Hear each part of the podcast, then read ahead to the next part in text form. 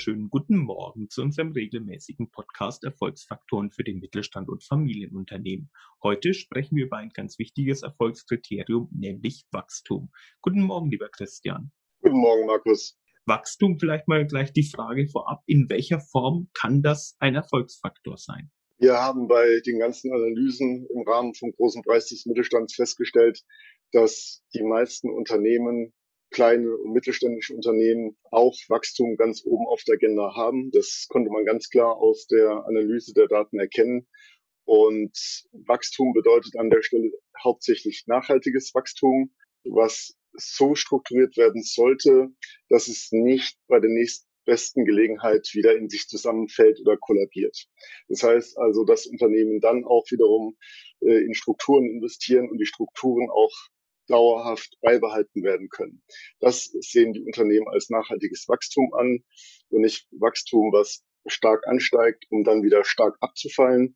Das heißt also, eine Volatilität in der Wachstumskurve soll vermieden werden. Wenn du das so sagst, dann ist es doch sicherlich auch so, dass Wachstum auch ein kritischer Erfolgsfaktor sein kann, nämlich dann, wenn es nicht nachhaltig ist.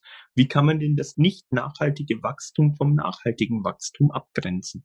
Man kann es damit abgrenzen, dass nachhaltiges Wachstum kein Gezocke ist am Ende. Ja? Also es geht hier nicht darum, im Casino zu sein, sondern es geht darum, dass man wirklich kalkulierte Risiken eingeht, überlegt, welche neuen großen Aufträge oder größeren Projekte an der Stelle auf der einen Seite ertragsreich sind, aber auf der anderen Seite äh, nicht nur eine einmalige Sache sind, sondern dass diese Aufträge auch dauerhaft kommen könnten.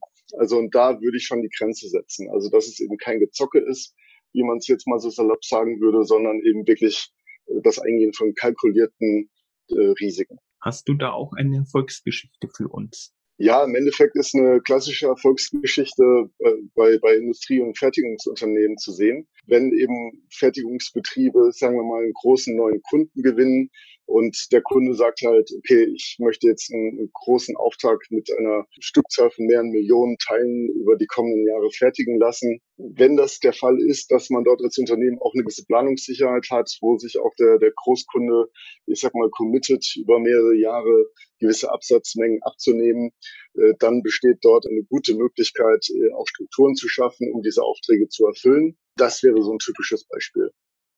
Wenn ich mich jetzt entscheide, Richtung Wachstum zu gehen, was wären dann so die ersten Schritte, damit ich dies auch nachhaltig gestalten kann? Bei Wachstum gibt es aus meiner Sicht verschiedene Hebel. Auf der einen Seite ist es die Systematik, mit der man das ganze Thema angeht. Also das heißt, habe ich gewisse Mechanismen, um auch meine Strukturen zu skalieren. Das heißt, habe ich genug äh, Management Kapazitäten überhaupt vorrätig, um weitere Mitarbeiter einzustellen, um diese Menschen zu führen, um das Unternehmen auch strategisch weiterzuentwickeln, strukturiert weiterzuentwickeln.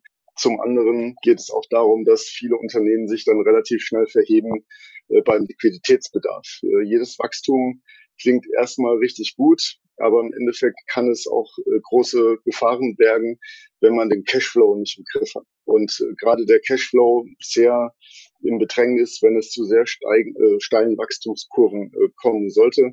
Das heißt also, Wachstumsunternehmen haben tatsächlich auch oftmals einen recht hohen Cashflow-Bedarf. Ich muss natürlich hier pauschalisieren, deswegen kann ich jetzt nur so eine relativ pauschale Antwort geben, äh, weil es immer abhängt von verschiedensten Parametern, die man betrachten muss als Unternehmer oder Unternehmerin.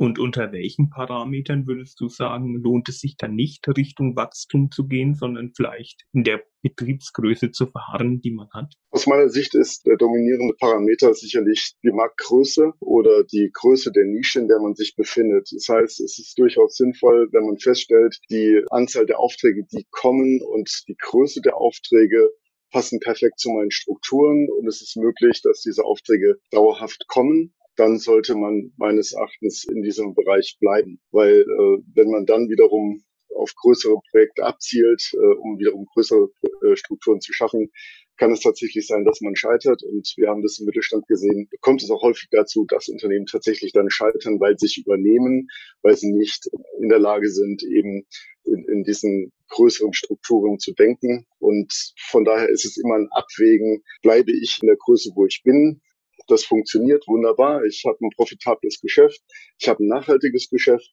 oder möchte ich eben auch darüber hinaus wachsen. Also das gilt es wirklich sehr, sehr gut abzuwägen. Und da kann man auch keine Pauschalurteile treffen. Das muss man wirklich im Einzelfall prüfen. Das muss man auch ganz nüchtern, ganz sachlich äh, betrachten, ganz konservativ kaufmännisch betrachten. Also kann man sagen, nachhaltiges Wachstum ist ein Erfolgsfaktor, aber Wachstum um jeden Preis ist nicht zwingend notwendig, sondern eher im Gegenteil es hat immer seinen Preis, wenn ich Richtung Wachstum gehe. Und passend dazu sprechen wir dann auch nächste Woche über den Erfolgsfaktor Finanzierung. Darauf freue ich mich schon, das mit dir zu erörtern, lieber Christian. Vielen Dank, Markus. Gerne. Bis dahin, eine schöne Zeit und bleibt alle gesund. Bis bald.